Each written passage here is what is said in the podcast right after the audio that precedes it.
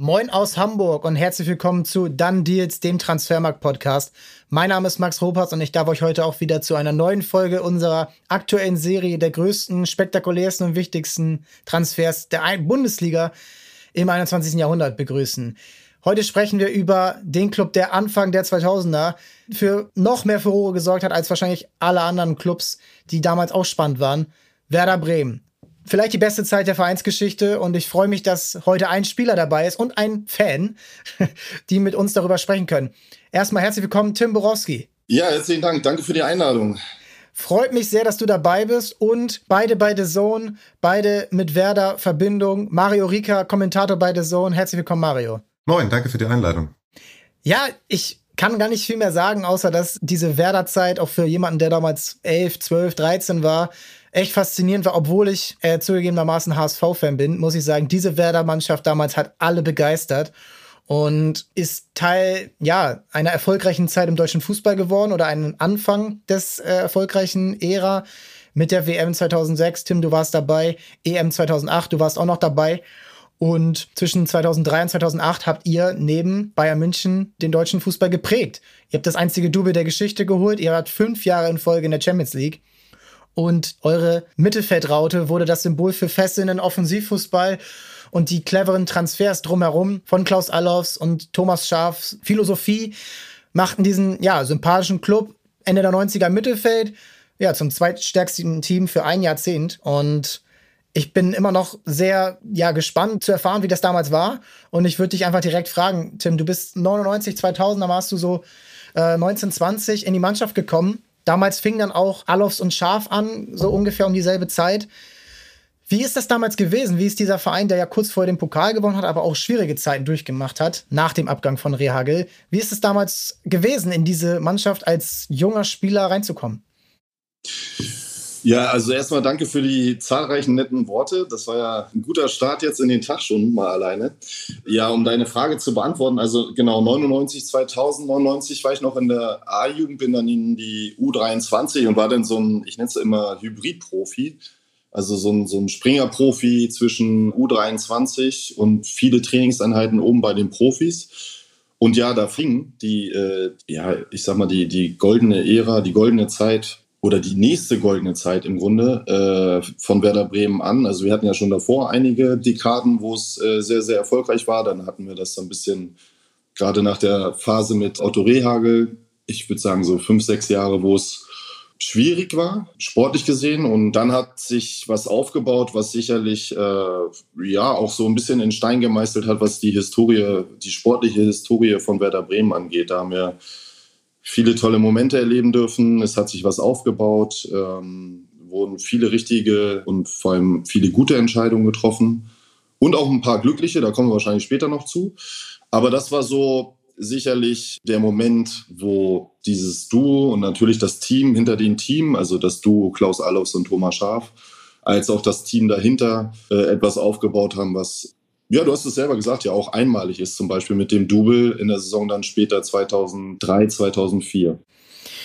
Was mich ja auch äh, fasziniert ist, wie so ein Turnaround geschafft wird und aber auch wie das dann Spielern, die vielleicht jetzt nicht die typischen Bremer waren. So, du hattest eine Zeit mit Ayetz, Herzog, früher noch Mario Basler, aber auch äh, Marco Bode natürlich, Oliver Reck damals, aber dann, diese Mannschaft war ja dann schon ein bisschen anders. Ailton war schon ja da relativ unzufrieden am Anfang. Dann kam Pizarro, der auch nicht leicht reingekommen ist. Und diese Spieler, kein Wort Deutsch, man kennt es ja alles, ne? Aber wie hast du auch diese Spieler, die ja dann eigentlich die prägendsten Spieler der letzten 20 Jahre fast wurden für diesen Verein, sagen wir mal von den äh, Offensivspielern auf jeden Fall, wie hast du die damals erlebt, die ja vielleicht auch in eine Phase reinkommen, in der ein ganzer Club sich gewandelt hat? Toni, also Ailton, ist ja gekommen, als ich quasi dieser Hybrid-Profi war, dieser Springer-Profi. Äh, da war ich halt, äh, wenn überhaupt, ein ganz, ganz kleines Licht. Und äh, bei Claudio war es ähnlich, wobei ich sagen muss, äh, Claudio hat sich sehr, sehr schnell akklimatisiert. Sowohl Sprache als Kultur als auch das allgemeine Bundesliga-Niveau. Also ich erinnere mich da an eines wahrscheinlich seiner schönsten Tore, Top 3 oder so. Was er mal erzählt hat, so ein langer Chipball mit gestreckten Beinen, äh, ein Kontakt, lupft den dann über den Torwart. Ich glaube, das war so sein Einstieg. Also der war relativ schnell drin. Ailton hat so ein bisschen gebraucht, war natürlich auch schwierig, weil es eine unruhige sportliche Phase war. Und man muss auch sagen, Ailton ist halt auch ein Mensch, der diese Wärme, diese menschliche Wärme, diese, diese zwischenmenschliche Wärme gebraucht hat und äh, plus dem Klima, plus, dass er eben die Sprache noch nicht konnte. Ähm, das fiel dann erstmal schwer, aber die Mannschaft hat sich dann so dahin entwickelt, dass sie ihn aufgefangen hat. Dann äh, ja, muss man sagen, Klaus und Thomas haben es einfach geschafft, ihn auch da mitzunehmen auf diese Reise, äh, auch auf menschlicher Ebene, nicht nur auf sportlicher, das wissen wir alle, aber auch auf menschlicher Ebene. Ja, deswegen haben die sich so entwickelt, wie sie sich am Ende dann auch entwickelt haben. Ne? Das ist schon, äh, schon großartig gewesen tatsächlich.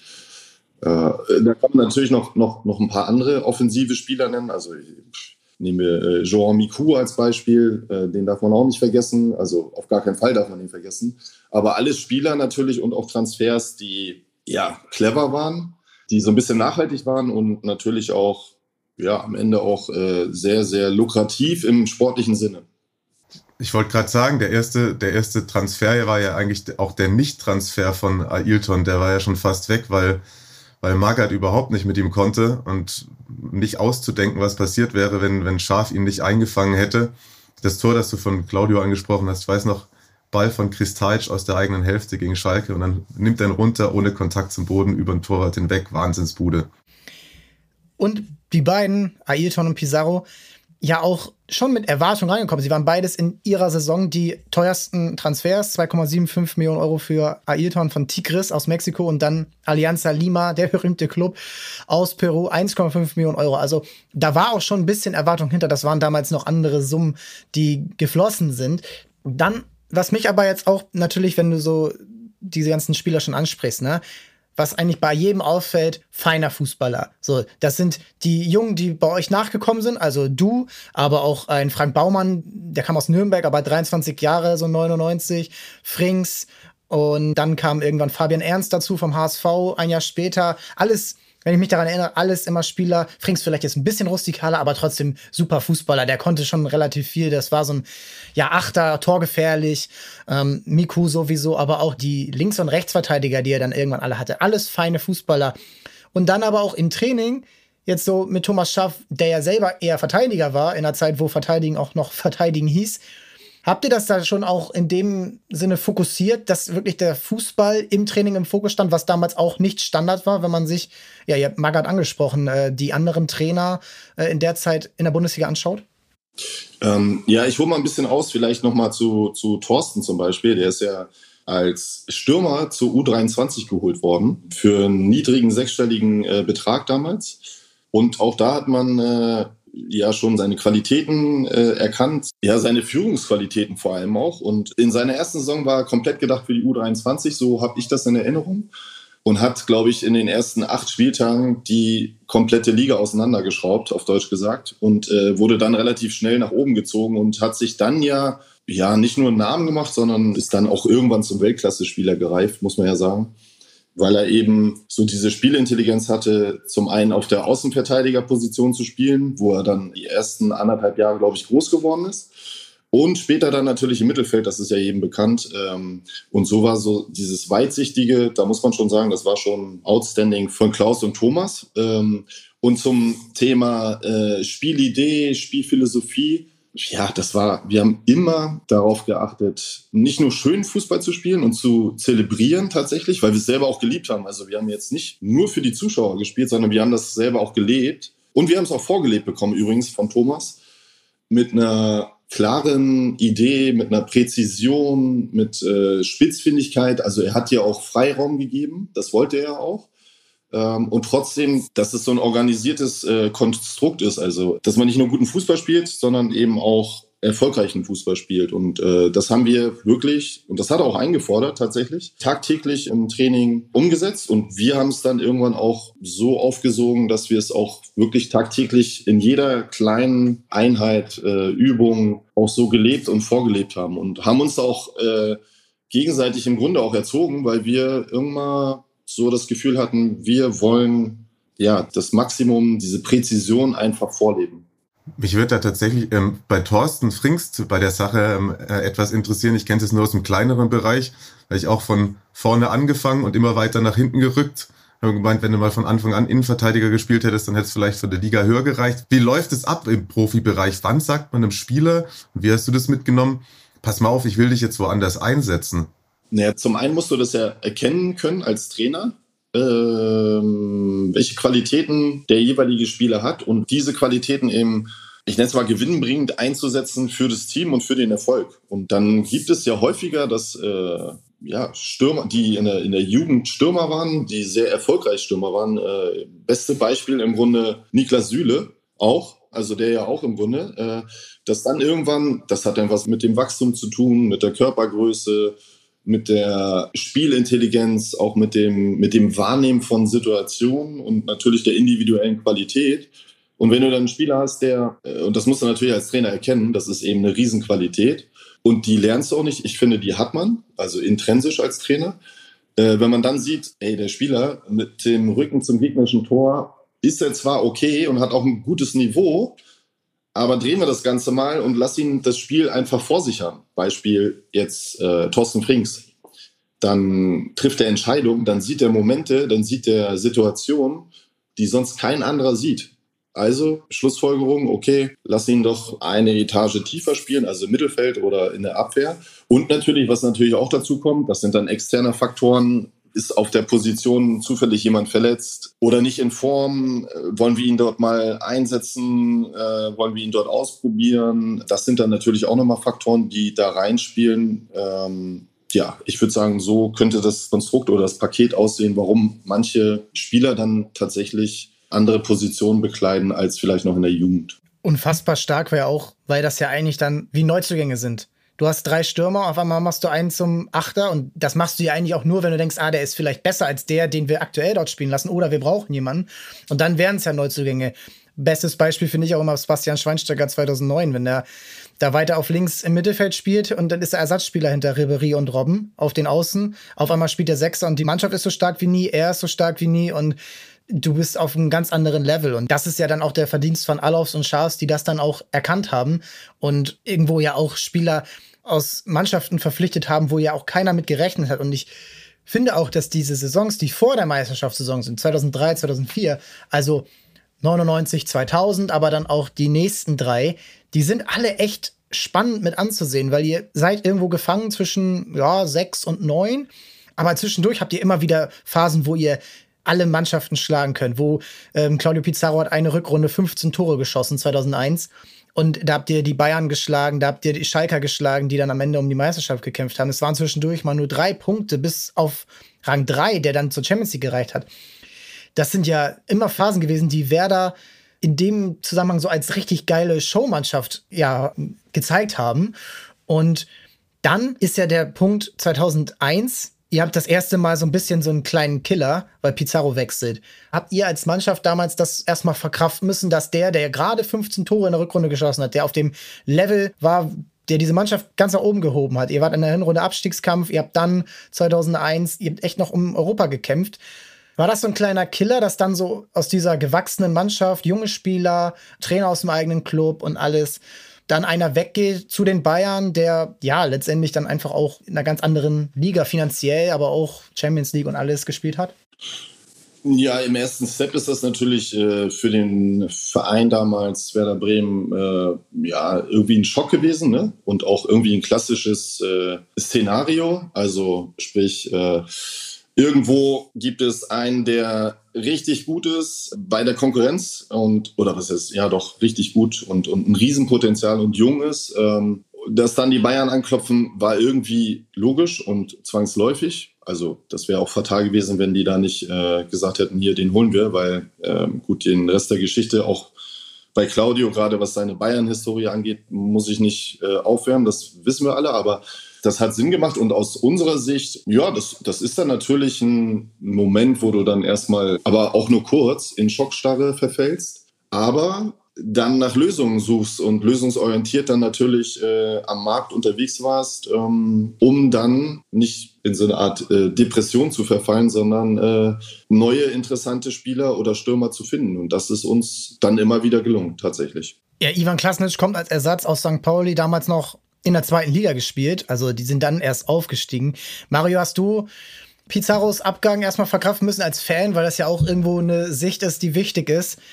So eine Mannschaft, die geliebt wird von den Fans, die dann einfach auch den krassesten Stürmer erstmal haben. Du hast das Tor gerade angesprochen gegen Schalke. Wie hast du das dann wahrgenommen und wie hast du dann aber auch, um dann auch im Anschluss auf die Ersatzspieler dann oder neue Ankömmlinge zu kommen, einen Klasnisch gesehen, der dann in dem Jahr der direkte Ersatz war und auch wieder ungewöhnlicher Transfer vielleicht? Hm.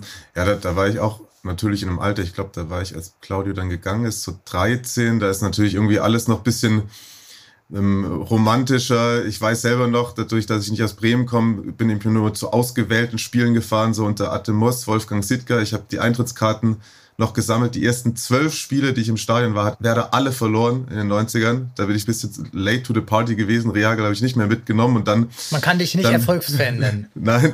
Und dann äh, wurde es so schön und man, man hat. Ähm, Klar, 99 der Pokalgewinn, ja, und dann hat sich das so entwickelt und man hat sich in Spieler verliebt. Von Pizarro habe ich auch äh, jedes Trikot, als er bei Werder war, war ja ein paar Mal da. Das war so noch auch der letzte Spieler, mit dem ich auch ein Trikot beflocken lassen habe, weil ich glaube auch Heinkes hat mal gesagt, der beste Stürmer, der, der mit ihm gearbeitet hat, der war Wahnsinn einfach. Und klar, mit 13, 14, das ist dann nochmal was anderes. Da sieht man das vielleicht nicht so im Sinne von, das ist jetzt äh, eben das Geschäft. Aber erstaunlich in der Zeit ist ja wirklich, dass Werder fast in der Phase der Anfang der Nullerjahre und auch später Werder immer durch die Abgänge eigentlich besser geworden, auch später noch. Also sagen ja auch viele, dass theoretisch die Mannschaft nach der Meistersaison rein von den Namen mit Klose vorne und so, da hat dann Ailton nach zwei Wochen auch niemand mehr vermisst so. Aber klar war das mit Pizarro erstmal ein Ding und dann waren es die großen Bayern, zu denen er geht. Äh, war nicht leicht, aber wurde ja dann schnell was Gutes wieder draus. Deswegen glaube ich, habe ich in Erinnerung gar nicht so eine lange Depression, was die Phase angeht. Ja, auch ist natürlich auch eine Vorgeschichte mit den Bayern, ne? Also allein Otto Rehagel, Basler, Herzog, die ja alle auch dann in den 90ern verpflichtet wurden. Und das ging dann ja auch noch weiter mit gewissen Spielern. Das ist natürlich dann immer so ein bisschen dieser, dieser typische Killer, den jeder deutsche Verein wahrscheinlich irgendwann mal gehabt hat, der zwischen Rang 1 und Rang 4 war. Aber, wie du schon sagst, es geht spannend weiter. Die Mannschaft spielt weiter Offensivfußball. Ich erinnere mich, da war ich nämlich mal im Stadion, an ein 4 zu 3 gegen Hansa Rostock, wo Frank Rost das 3 zu 3 macht aus dem Feld und dann Ayrton in der Nachspielzeit noch das 4 zu 3 per Elfmeter. Also es waren unglaubliche Spieler, die Werder ja immer wieder im Koffer hatte. Ne? Also immer wieder 4 zu 4, 5 zu 2, 6 zu 3. Ne? Also über die ganzen Jahre. Und das ist ja auch irgendwie das, was Werder so ausgemacht hat. Und dann 2002 auch wieder mit Abgängen zu kämpfen. Einmal geht Frank Rost weg, also ähm, 6 Millionen zu Schalke. Und dann geht auch noch Thorsten Frings zu Borussia Dortmund. Also zwei der ja, Säulen, junge deutsche Spieler günstig verpflichtet. Ähm, Rost kommt ja auch aus, aus der DDR ursprünglich, hat auch lange bei Werder noch zweite Mannschaft gespielt. Und dann kriegt ihr aber wieder einen neuen Spieler mit Jean Micou, der aus dem Nichts auf einmal kommt. Also man kennt ihn, er war auch französischer Nationalspieler, aber es war auch nicht so die einfachste Zeit in seiner Karriere von AC Parma. Und das ist eine Erscheinung, das ist eine, das hat die Bundesliga in dem Fall noch nicht gesehen gehabt. Sie hatten natürlich, mit, wir hatten Rositzky in der Zeit, wir hatten Ballack, aber wir hatten nicht dieses Genie. Und das interessiert mich ja jetzt komplett. Ist so ein Genie am ersten Trainingstag bereits erkannt worden und standen dann alle daneben, du mit Fabian Ernst oder Baumann oder so. Alter, was haben wir denn hier für einen geilen Kicker dabei? Ja, ich würde sogar noch ergänzen, unseren Feingeist, ne? Also ja. äh, ein fußballerischer Feingeist. Der hat das Komplizierte eben leicht aussehen lassen. Und äh, um deine Frage zu beantworten, äh, das konnte man tatsächlich schon in der ersten Trainingseinheit sehen. An die kann ich mich sehr gut erinnern, weil wir da so ein Kleinfeldspiel hatten, vielleicht sogar ein Kleinfeldturnier, so 4 gegen 4 oder 5 gegen 5. Naja, und dann ist das natürlich so, dass du äh, viele Aktionen in einem kurzen Zeitraum hast und in den Minuten musste ich tatsächlich als ziemlich junger Spieler äh, direkt mal gegen Joe spielen. Und glaubt man nicht, dass einer meiner Mitspieler in dem Kleinfeldturnier gesagt hat, nee, ich übernehme den Part. Äh, daher durfte ich, ja, das war auf der einen Seite pure Freude, äh, das zu sehen, wie elegant, wie geschmeidig, äh, wie spielintelligent er selbst in so kleinen Räumen und mit wenig Zeit äh, Entscheidungen getroffen hat. Und ähm, frustrierend natürlich zugleich, weil du gesehen hast, oder weil ich gesehen habe, äh, was noch alles äh, zu erledigen ist, äh, um mal irgendwann ein richtig, richtig guter Fußballer zu werden. Also das wurde mir dort in der ersten Trainingseinheit tatsächlich komplett aufgezeigt und war zugleich natürlich auch ähm, total wichtig auch für meine Karriere am Ende. Also ihn zu sehen, natürlich auch die Offenheit zu haben, zu sehen, okay, da hast du noch ein paar, ich nenne es mal Baustellen, wo du dran arbeiten musst, wo du auf jeden Fall dran arbeiten musst. Aber wenn du diese Offenheit hast und dir was abschaust, äh, dann warum soll das nicht klappen? Aber das war sehr, sehr auffällig tatsächlich. Nämlich auszudenken, was gewesen wäre, wenn der nicht ungefähr gleich alt wie sie dann gewesen wäre. Ne? Das war ja so in Frankreich äh, das Ding, dass er da irgendwie gar nicht das Standing hatte, das er vielleicht verdient hätte, ist für mich. Aber wie du sagst, so Feingeist auch. Ich finde, das ist bei vielen Kunstformen so. Und wenn ich jetzt mal Fußball dazu zähle, wenn ich sehe, dass es jemandem leicht fällt und der Spaß dabei hat und der wirklich kaum angestrengt aussieht, dann hat es eine Eleganz, äh, Wahnsinn. Aber auch ansonsten, glaube ich, manchmal relativ schwieriger Typ gewesen. Ich erinnere mich, ich habe, da war ich eine Woche in Bremen und wollte von allen Autogramme. Bei ihm musste ich dreimal zum Training gehen, bis ich das Autogramm hatte, weil er ganz oft irgendwie äh, schnell verschwunden ist oder äh, dann äh, sich keine Zeit genommen hat. Er hat einmal neben mir zwei kleine Kinder, die waren so hin und weg, dass sie das Autogramm von ihm hatten und dann hält er den einen Jungen fest und guckt ihn an und sagt so, wie heißt das? Danke heißt das. Weil der Junge war komplett hin und weg, dass er jetzt das Autogramm hat und Miku. Da fand ich auch lustig, dass der konnte ja eigentlich ganz gut Deutsch, aber Interviews auf Deutsch wollte er nie machen, wenn ich das so richtig in Erinnerung habe. Wie, wie war das deiner Mannschaft? Der hat schon gut Deutsch gesprochen, meine ich ja irgendwann. Oder zumindest gut genug, ne? Ja, das war vielleicht auch so ein, so ein, so ein Schutzmantel, ein cleverer Schutzmantel, würde ich das mal nennen. Also der hat alles verstanden und konnte auch sich gut artikulieren auf Deutsch aber trotzdem haben wir viel Englisch gesprochen, weil es ihm da irgendwie einfacher fiel. Aber äh, um nochmal zurückzukommen, ähm, was ich ganz spannend fand, ist, äh, und das hast du ja auch so ein bisschen angerissen, ähm, wenn Parma in der Zeit nicht äh, in die Insolvenz gegangen wäre, wären wir wahrscheinlich, äh, hätte sich die Tür gar nicht geöffnet. Dann natürlich auch da zu sein und das zu, zu eruieren, zu erfahren, die Gespräche zu führen, auch dieses Selbstbewusstsein zu haben, hey, wir sprechen ihn an, wir machen ihn das schmackhaft, äh, der kann in Bremen äh, nochmal den nächsten Step gehen, sich zu einer Legende entwickeln. Ähm, das ist schon auch ein richtig, richtig guter Deal gewesen. Und, wenn ich das richtig in Erinnerung habe, sogar ablösefrei.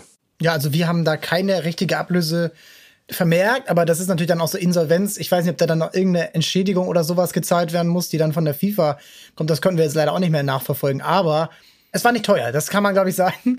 Preis-Leistungs-Verhältnis war dann auch eben überragend. Und das ist letztendlich ja wirklich, als würdest du zu so einer Versteigerung irgendwo gehen und du findest auf einmal den, weiß ich nicht, ein Juwel irgendwo in der Ecke. Das war Miku und das war der erste Part zur Meisterschaft 2002 ging's los. Ihr seid in der Hinrunde da schon richtig gut dabei. Ihr wart so Zweiter, Dritter immer. Äh, die Bayern waren, glaube ich, relativ weit vorne weg, aber dann so zwischen Dortmund, Stuttgart und ähm, auch Schalke waren, das waren so die Clubs. Der HSV hat auch damals den vierten Platz gemacht. Die Defensive hat aber eben nicht funktioniert. Und die Defensive, was heißt nicht funktioniert, aber 50 Gegentore pro Saison, das war so ungefähr eure Benchmark. Damit wirst du meistens kein Meister. Und dann verpflichtet ihr 2003 wirklich für insgesamt eine Million Euro an die Reinke im Tor, auch schon älter. Auch wieder so, ja, so, so ein Stil. Valeria Ismael sowieso, der als ja, der auch als ja, Spieler bei Straßburg jetzt nicht unbedingt international bekannt war. Und Ümit Davala, man kennt die noch von der WM äh, mit der Türkei. Das sind drei Spieler von fünf Verteidigern plus Torhüter, die haben euch stabilisiert. Habt ihr das direkt auch gemerkt, dass ihr dann eine ausgewogenere Mannschaft habt, die dann ja auch relativ schnell erfolgreich war, 2003, 2004? Ja, und alle Spieler, die ja trotzdem auch schon was erlebt haben. Ne? Also jeder für sich. Äh, Andi ist äh, damals, glaube ich, deutscher Meister geworden mit Kaiserslautern, ist dann nach Murcia gewechselt. Also äh, der kannte den, den Fußball, auch den europäischen Fußball, äh, wusste, wie Fußball auch funktioniert, nicht nur auf dem Platz, sondern auch in der Kabine. Äh, Wale Ismail äh, exakt das gleiche, sicherlich nicht der bekannteste Innenverteidiger, aber einer der beeindruckendsten, so, ui, schweres Wort. Und auch da äh, muss man sagen, mit Ümiter Waller, auch wenn er dann später äh, verletzt war, aber der hat auch wieder einen neuen Schwung reingebracht. Und ähm, was eben auch wichtig ist äh, für den Erfolg, ist ein Gerüst, was du auf dem Platz hast, wo auch ja jeder mitwächst, der noch nicht vielleicht dieses Niveau hat. Und wenn du dann fünf, sechs Spieler hast, die in guten wie auch in schlechten Momenten auf dem Platz den Laden zusammenhalten und die Kabine auch zusammenhalten, dann können alle anderen drumherum partizipieren, äh, mitwachsen und, und, und das pusht irgendwie den Erfolg, diesen sportlichen Erfolg äh, allmählich und, und äh, ich sag's mal schleichend im positiven Sinne. Und daher äh, waren das richtig gute Deals und im Nachgang natürlich, ähm, ja, super Händchen gehabt. Ne? Ja, ich hatte auch das Gefühl, damit ist so ein bisschen das Selbstverständnis gewachsen. Ich erinnere mich, es gab immer dieses vom Werder-Magazin, die Sonderhefte vor der Saison, wo ihr 20 Fragen beantworten musstet. Und die letzte war immer Saisonziel. Und das ist mir hängen geblieben. Davala und Ismail stand unten drin als Neuzugänge Meister werden. Exakt. Also ich bin ganz ehrlich, das haben wir natürlich auch vernommen in der Kabine hm. und dachten so, ja, sportlich, aber pff, ganz ehrlich, warum auch nicht? Mhm. Also genau, was du sagst, dieses Selbstverständnis ist einfach gewachsen, hat sich verändert.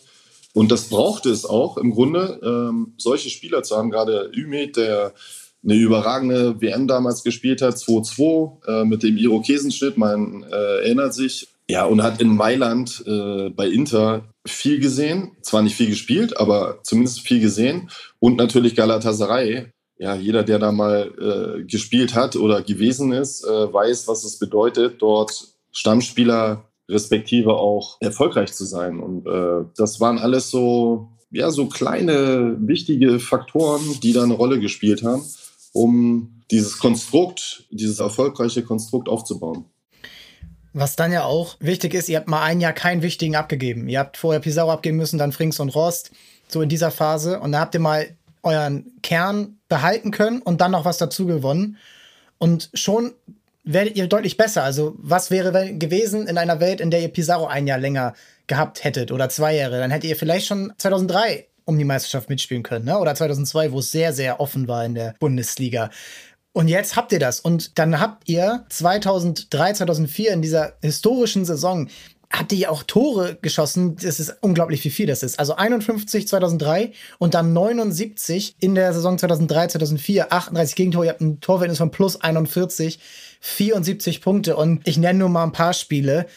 Ich nenne das 4 zu 4 in Stuttgart wo ihr euch ständig wieder zurückkämpfen müsst gegen Marcelo Bordon Freistöße und ihr holt immerhin noch diesen Punkt.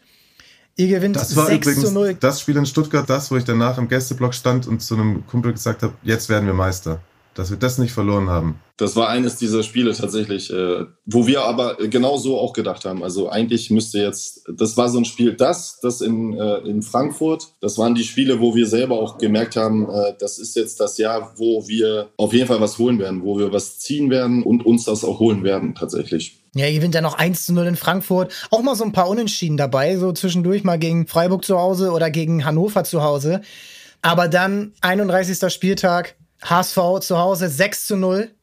Und dann am 32. Spieltag das Meisterstück im wahrsten Sinne. Ihr gewinnt 3 zu 1 bei den Bayern. Und ich erinnere mich noch daran, damals war es so, Bayern ist immer noch die Übermacht. Sie hatten Kahn im Tor, Roy Mackay, Michael Ballack. Und es war so, oh Mann, Werder Bremen, das wäre so, damals hatte ich noch nicht so mit Nordrivalität, aber das wäre so, oh Mann, das wäre echt schön, wenn die das jetzt schaffen. Die spielen so schön Fußballer, Ilton und Co.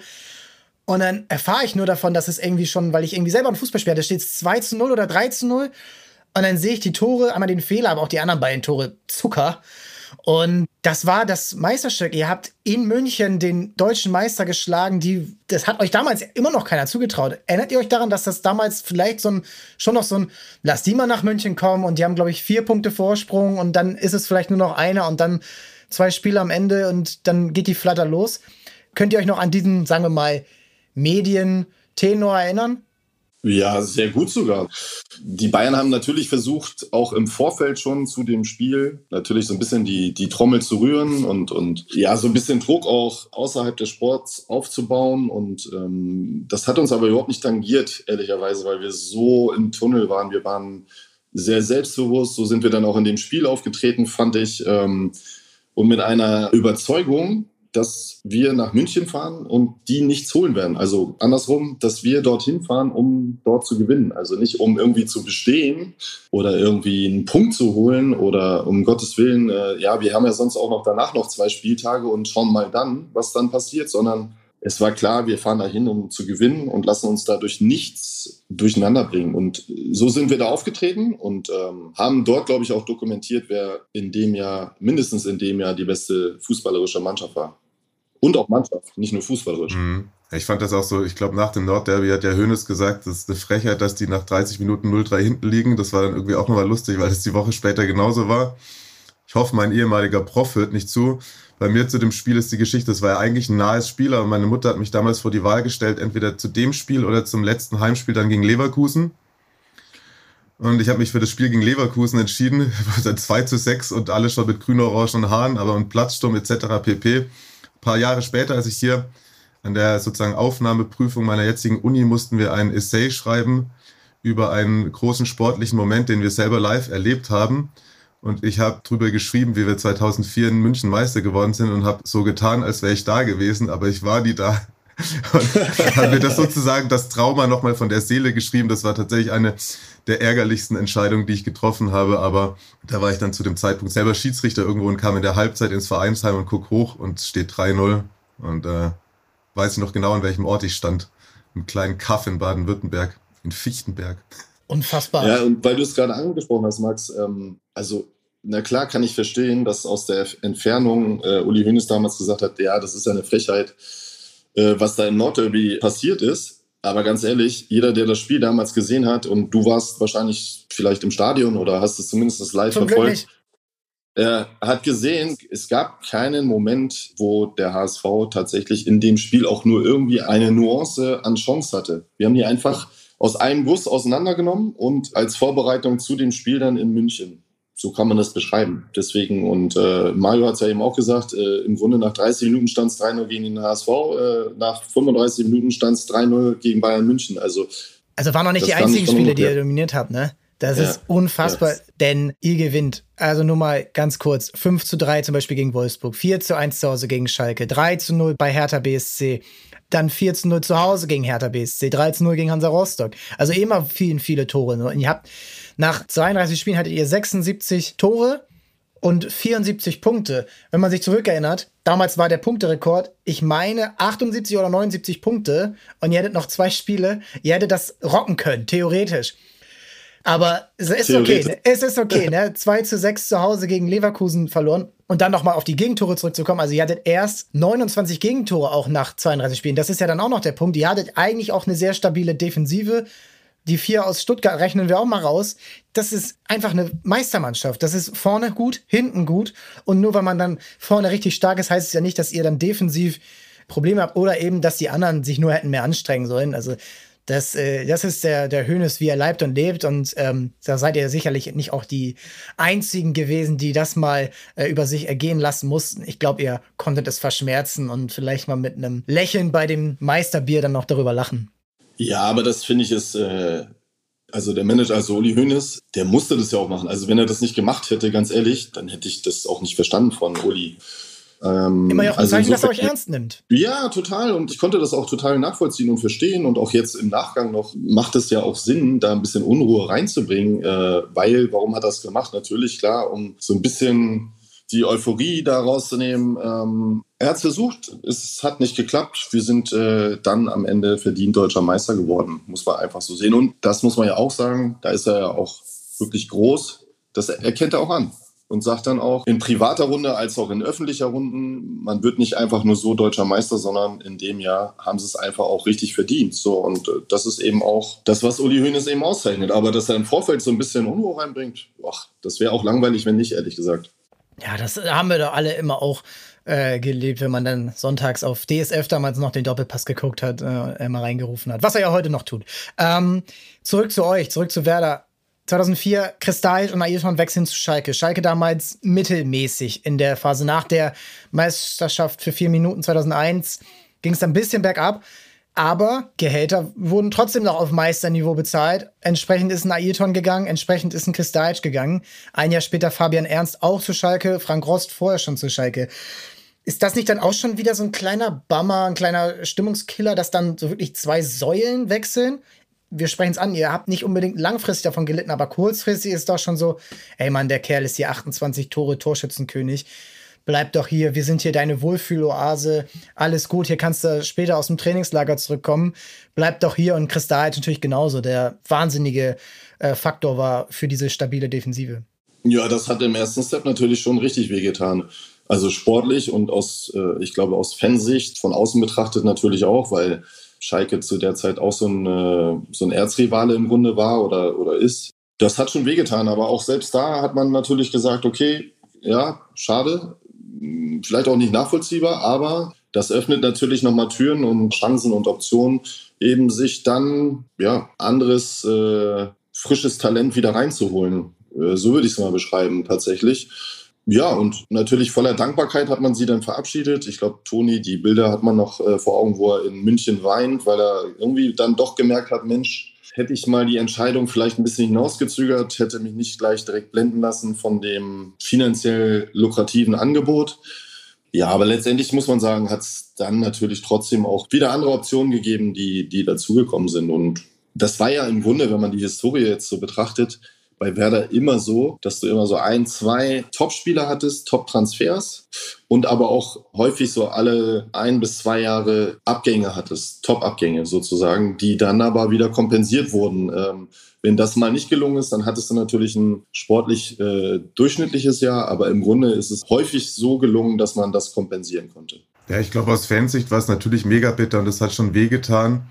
Im Endeffekt aber, Tim hat schon richtig gesagt, hat das die Tür geöffnet für zum Beispiel einen Miro Klose und im Endeffekt, glaube ich, hat die Entscheidung gerade bei Ilton ihm mehr wehgetan als Werder. Auch auf die Jahre, die danach kamen bei ihm. Ja, spannende Parallele zum Beispiel. Ähm, Spoiler, nächste Woche sprechen wir über Stuttgart und Timo Hildebrand hatte ähnliches nach der Meisterschaft dann 2007 zu wechseln und auch da war es schon ein bisschen eher entschieden und auf einmal wirst du Meister und auf einmal vielleicht doch nicht gehen. Und auch da spannender Fakt, damals ablösefreie Transfers, wie es Ailton jetzt war und auch Chris Deitch, das war damals nicht so easy, wie es jetzt ein ähm, Goretzka vor ein paar Jahren machen kann oder ein, ähm, ein Pogba jetzt im letzten Sommer. Also diese Spieler, die Messi sowieso, die eh wissen, okay, finanziell brauche ich mir keine Sorgen machen. Damals Gehälter so um die 1 bis 3, 4 Millionen Euro. Und wenn dann jemand sagt, okay, hier vier Jahre 20 Millionen Euro, jetzt mal eine Fabelzahl, dann nimmst du das an, dann, dann hast du Angst, okay, vielleicht reiße ich mir noch das Kreuzband oder so und dann ist das vielleicht vorbei. Gerade Ailton war jetzt auch nicht mehr der Allerjüngste, Kristall auch nicht und dann musst du da ja auch eine Entscheidung treffen, die für dich komplett wichtig ist, wo du dann Romantik vielleicht mal ein bisschen hinten anstellen kannst. Ist das nicht auch unter, unter Spieler eigentlich immer klar gewesen? Das muss er machen in dem Sinne, dass er dann dieses Angebot vielleicht annimmt. Ich war jetzt nicht dabei, aber ich könnte es mir so vorstellen. Also direkt war ich, war ich natürlich auch nicht dabei. Ähm, und äh, der Draht von Rudi Assauer zu Clemens Tönnies schien sehr, sehr gut gewesen zu sein. Daher auch diese zu der Zeit schon auch exorbitant guten Gehälter äh, auf Schalke. Ja, und wie du es so beschrieben hast, ähm, muss ja jeder für sich auch dann am Ende selber entscheiden, äh, welches Gesamtpaket ist für mich äh, spannender. Ich weiß jetzt ja auch nicht, die werden ja auch Verträge oder Optionen gehabt haben von Werder Bremen wie hoch die waren, weiß ich nicht. Äh, deswegen wäre es mal vielleicht ganz interessant gewesen, das äh, nebeneinander zu legen. Am Ende haben sich die Spieler dann, ich glaube, für dieses Gesamtpaket entschieden tatsächlich. Also finanzieller Rahmen, sportlicher Rahmen irgendwo ein Stück weit. Und das war so im Grunde dann wahrscheinlich so dieses, dieses Finale, diese finale Entscheidung dann am Ende. Ja, und dann habt ihr natürlich in der Saison drauf, 2004, 2005, Arbeit. Ihr müsst erstens erstmal damit klarkommen, ihr seid Meister und Pokalsieger. Ne? Das ist, wie wir gesagt haben, noch nie in der Vereinsgeschichte vorgekommen. Ihr müsst Ayrton ersetzen, ihr müsst Kristalic ersetzen. Dafür kommen einmal Klose, 5 Millionen Euro, aber auch Frank Fahrenhorst ähm, vom VfL Bochum damals, der damals der direkte Ersatz sein sollte, war. Und ihr müsst aber auch mit der Doppelbelastung Champions League klarkommen, was für Werder seit Ewigkeiten, glaube ich, nicht vorgekommen ist. Auch UEFA Cup war ja nie lange Thema. Wie ging so diese Saison los? Ich, ich erinnere mich und ich sehe jetzt hier auch zwei Siege, zwei Niederlagen, zwei Siege, zwei Niederlagen, Umstrukturierung, Klose einbinden. Das hat auch nicht von Anfang an sofort geklappt. Geht's dann, wenn wir jetzt aber die Saison als Ganzes sehen, in der ihr euch dann wieder hocharbeitet, musstet ihr dann immer wieder so ein bisschen ähm, zueinander finden, um dann in der Rückrunde dann doch die Ziele erreichen. War jetzt nicht die leichteste Saison, auch mit einem zum Beispiel 2 zu 7 bei Olympique Lyon. Also ich würde es mal so beschreiben, Miro zu der Zeit äh, kam ja aus Kaiserslautern für 5 Millionen, wie du es gesagt hast. Der brauchte halt an, auch ein bisschen Anlauf, ähm, sich zu akklimatisieren. Und ich weiß noch, ähm, ich glaube, so nach Spieltag zwei oder drei fing schon die ersten an, so der Klassiker, die Nörgler, die dann irgendwann aus der Versenkung kommen ja, ist das vielleicht sogar schon ein Fehleinkauf und ähm, Was natürlich völliger Quatsch war. Also äh, Miro brauchte eben ein bisschen, der musste schauen, wie funktioniert die Mannschaft, wie funktioniert das Umfeld, was verlangt der Trainer von mir, wie kann ich meine Qualitäten einsetzen und wie kriege ich eine Verbindung, und das ist eben Miro auch immer gewesen, zu dem wichtigsten Spieler, in dem Falle, also für ihn wichtigsten Offensivspieler, das war dann äh, zum einen natürlich Ivan, als aber auch, und da eben ganz wichtig, auch Miku. Und wie funktioniert Miku? Und äh, als er, ich glaube, das war ein Auswärtsspiel in Bochum, korrigiere mich gerne, aber ähm, da haben wir auf jeden Fall gewonnen. 4 zu 1. Und Miro macht drei oder vier Tore, glaube ich, richtig? Da müsst ihr jetzt nochmal nachgucken, aber ähm, ja. das machen wir natürlich schnell. Hier klickt der Chef noch selber und wir gucken 1 zu 4 in Bochum und er macht auf jeden Fall drei Tore und zwar nach Einwechslung. Nach Einwechslung, genau. Und das war so dieser äh, Brustlöser für Miro selber persönlich. Du hast auch noch ein ähm, Tor geschossen übrigens. Hab ich auch. Ja, das ist ja Wahnsinn.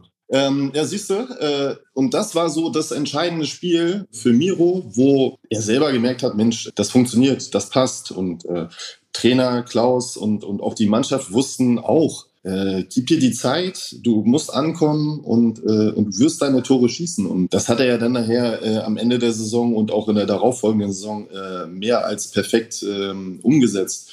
Deswegen haben wir das dann erst ab Spieltag, keine Ahnung, fünf, sechs kompensieren können. Aber das ist nun mal in so Phasen, wo wichtige Spieler, wo wichtige Säulen weggehen, dann kann das schon mal sein, dass ähm, der eine oder andere Spieler, der auch, und das weiß man ja auch von Miro, so eine gewisse menschliche Note hat und auch diese Wärme braucht, ähnlich wie Ailton auch selbst. Nur, dass äh, Miro aus Blaubach-Diedelkopf kommt, ähm, äh, dass er das eben auch braucht. Und, und das hat er bekommen, die Zeit hat er bekommen. Und als das fix war, ja, hat er gefühlt jedes Spiel ein bis drei Tore geschossen. Was ich so im Vergleich zu heutzutage so spannend finde, ich glaube, bevor Klose gekommen ist, gab es irgendwie drei oder vier Aufsichtsratssitzungen, bis das endlich genehmigt wurde, dass man diese fünf Millionen ausgeben darf. Da sieht man mal irgendwie, wie, wie vorsichtig man da noch gearbeitet hat bei so heutzutage kleinen Beträgen. Ne? Äh, genau, aber damals 5 Millionen für Werder Bremen war schon richtig, richtig viel Geld. Und deswegen äh, war da viel Überzeugungsarbeit notwendig, um Miro dort aus äh, Kaiserslautern für 5 Millionen zu holen. Du hast ja das 2 zu 7 in Lyon angesprochen. Ja, das war aber auch irgendwie so, so typisch für uns im Grunde. Wir haben, ähm, wir haben erst das Heimspiel, glaube ich, haben wir 3-0 verloren gegen Lyon. Mit Juninho, der da aus äh, 40 Metern ein überragendes Freistoßtor geschossen hat. Und wir sind natürlich auch nach Lyon gefahren mit einer kleinen taktischen Veränderung, äh, um dort zu gewinnen, um, um dort die nächste Runde zu erreichen und haben dann aber auch schnell akzeptieren müssen, okay, in einigen äh, Sequenzen sind wir eben noch nicht auf Augenhöhe mit Lyon und haben dann, auch wenn es natürlich bitter war und auch eine echt eine schallende Ohrfeige sportlich gesehen war, mit dem 7 zu 2 ja, haben wir das akzeptiert. Wir konnten das gut einordnen. Wir haben natürlich darüber gesprochen und äh, auch diskutiert und auch analysiert, aber am Ende haben wir da relativ schnell den Haken hintergesetzt, um dann eben weiter erfolgreich in der Bundesliga zu sein. Und erfolgreich seid ihr auch immer am Ende gewesen. Ihr habt am Ende eigentlich alles immer noch rausgeholt. Ihr habt in der Saison im letzten Spieltag die Champions League Qualifikation erreicht, Stuttgart und Hertha hinter euch gelassen und auch im Jahr drauf gewinnt ihr dann dieses ja, 2 zu 1 beim HSV, was das Spiel um Platz 2 war und für beide Teams damals dieses 20 Millionen Spiel. Das ist ja auch damals, müssen wir das so berücksichtigen. Platz 1 und 2 kommen sicher in die Champions League. Platz 3 spielt aber nur Qualifikation. Und das waren damals auch mal schwere Gegner. Ich weiß nicht, gegen wen ihr immer so gespielt habt, aber beim HSV war es zum Beispiel Osasuna äh, aus Spanien. Also, das waren schon ordentliche Gegner, die dort ähm, gewartet haben. Und dieses eine Spiel hat dann für beide Vereine so die Transferpolitik ja auch mitbestimmt. Und das Jahr davor auch. Habt ihr das auch manchmal so ein bisschen gespürt oder habt ihr es dann auch ignorieren können, dass solche Dinger, wo Verträge geklärt werden müssen, wo vielleicht Miro Klose 2006 schon wechseln muss nach einer geilen WM, ähm, weil man sich das vielleicht dann nicht mehr leisten kann, ihn noch ein Jahr zu halten? Ist sowas dann auch manchmal so Thema in der Mannschaft gewesen, dass so, oh Mann, ey, hier die Gehälter und ach, den können wir uns vielleicht dann nicht mehr leisten und der kommt dann nicht? Ist das irgendwann mal Thema gewesen oder sagt ihr, ey, wir sind Spieler und die sind Manager oder Trainer. Ja, genau so würde ich es auch beschreiben tatsächlich. Also das war nie ein Thema äh, bei uns, äh, sondern das Thema, was bei uns war, wir wollen wieder in die Champions League äh, und das auf direkten Wege am besten. Ähm, und Champions League ist einfach eben etwas äh, sehr Besonderes und da wollten wir einfach hin und Natürlich wussten wir auch, dass die Champions League-Einnahmen wichtig sind für den Verein. Keine Frage, das wussten wir auch. Aber das war nie ein Thema. Das war eher das Thema zwischen Aufsichtsrat und Klaus Allaufs und zwischen Klaus Allaufs und, und Thomas Schaaf. Ähm, die haben sich natürlich damit beschäftigt und die werden wahrscheinlich auch so das eine oder andere graue Haar bekommen haben. Aber für uns vor allem weil du die Saison auch angesprochen hast, äh, bei uns war das Ziel einfach, gerade in der Saison, das Ziel muss sein, am Ende des Spieltages HSV eingeholt zu haben, mit der Option, dass wenn man dort gewinnt, die direkte Champions League äh, schafft. Und ich glaube, HSV war zwischenzeitlich mal acht, neun Punkte vor uns äh, in der Rückrunde. Und wir haben da einfach dieses Ziel, das war unser Ziel. Und dafür haben wir alles gegeben, alles erarbeitet.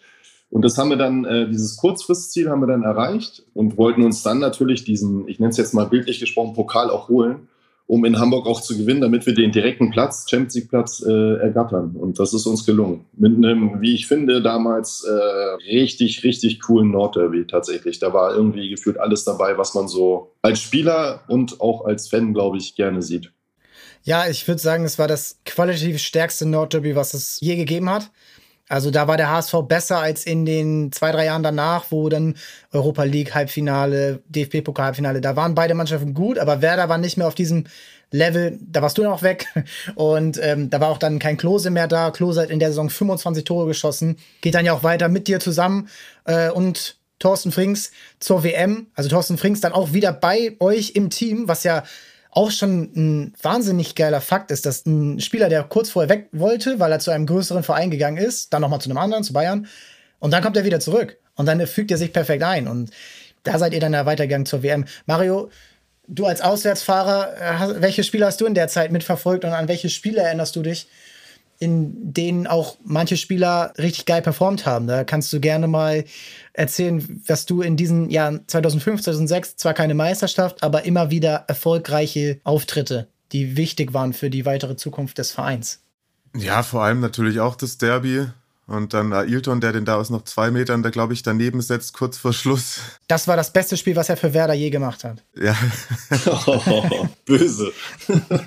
es war übrigens rüber, nicht daneben. Ich weiß noch. Ich überlege gerade noch, es gab auch mal ein Spiel, da war aber auch Diego dann schon da. In Bochum ein 6-0. Da hat Krönemeyer davor sogar live performt im Stadion. Und es waren, glaube ich, über 9000 äh, Gästefans da. Die ganze Tribüne auch hinterm Tor. Nicht nur die Ecke war voll. Das waren so wahnsinnige Spiele, wo da auch hier Klasnitsch Klose mit Diego, das lief wie aus einem Guss. Das war unfassbar damals. Und da haben, glaube ich, auch einige schon deswegen auch gesagt, die ist qualitativ die Mannschaft fast eigentlich sogar noch durchweg von hinten bis vorne vielleicht sogar noch besser als die Me äh, Meistermannschaft. Und das ist so hängen geblieben. Ich glaube, das Gesamtding, wie man da gezockt hat. Das Spiel gegen Aachen war dann, glaube ich, schon 2-6, 2-7 in der Saison mit dem Wahnsinnstor von Diego. Aber da waren schon wahnsinnig äh, tolle Spiele mit dabei. Auch international natürlich waren auch bittere Spiele international mit dabei. Über meine Fahrt nach Turin möchte ich ungern sprechen. Ich glaube, das ist immer noch das, eines das größte Trauma aller Zeiten. Weil stand ich im Stadion und ich dachte, er pfeift Stürmerfaul an Tim Wiese. Ich dachte, da ist irgendwas, das kann nicht wahr sein. Der hat ihm den Ball aus der Hand gekickt oder so. Ja. Ja, so wie er sich geheult hat, äh, hätte man das vermuten können, tatsächlich. Ja. Die Aber legendäre Rolle im pinken Trikot. Ja, das muss er sich bis heute noch, wenn man sich privat trifft, noch anhören. Ja, auch da wieder ein Spieler, der reinkommt, der auch als junger deutscher Torhüter, natürlich jetzt noch kein Nationaltorhüter, da waren noch Kahn Lehmann, äh, Hildebrand, die ersten drei, Ah, der kommt rein, von, auch von Lautern, wie Klose. Und ist auch gleich wieder eine Ergänzung, auch wieder eine Verstärkung. Ja, Klose war eine Verstärkung. Dann war Diego eine Verstärkung. Per Mertesacker war dann ein Jahr später eine Verstärkung. Naldo haben wir noch gar nicht genannt. Auch wieder so ein Spiel aus Brasilien, der auch wieder ein geiler Transfer ist, der Ismael ersetzt, der dann zu Bayern geht in dem Jahr 2005. Also wieder, ihr verstärkt euch richtig stark und das ist so die Phase, wie Mario schon sagt. Ihr werdet stärker und in dem Jahr dann 2006, 2007 würde ich sagen, müsst ihr nicht, aber ihr habt den besten Kader und auch die besten Chancen eigentlich Meister zu werden, ähm, was dann am Ende Stuttgart schafft. Ja, das stimmt. Also wir haben äh, alleine mit Naldo auch, ne, also äh, Ismail zu ersetzen und Naldo zu holen, äh, der ja ein junger Brasilianer war, den wirklich, glaube ich, kaum einer kannte. Mit der Entwicklung, äh, das war fantastisch tatsächlich. Ähm, und ich bin da bei dir. Wir hatten äh, eine richtig, richtig starke Truppe, die haben wir nicht sogar geführt, bis sind wir nicht äh, Herbstmeister geworden oder irgendwie so Ihr wart weit vorne, am 20. Spieltag kommt es dann, ja, da geht es dann so ein bisschen Ja, los. genau, und in der Rückrunde haben wir dann so ein bisschen was liegen lassen, das war echt schade, weil ich, ich glaube, rein vom Fußballerischen her waren wir die beste Mannschaft in der Bundesliga tatsächlich und haben dann aber ein bisschen zu viel liegen lassen und sind dann, ja, leider nur, ich glaube, Vizemeister geworden. Ähm, aber das sind auch da wieder, muss man sagen, Transfers gewesen, die einfach äh, richtig gut waren, die nachhaltig waren, die relativ günstig auch waren, auch selbst zu der Zeit noch. Also da hat man schon ein gutes Gespür, gutes Netzwerk und auch sehr, sehr gute Entscheidungen getroffen.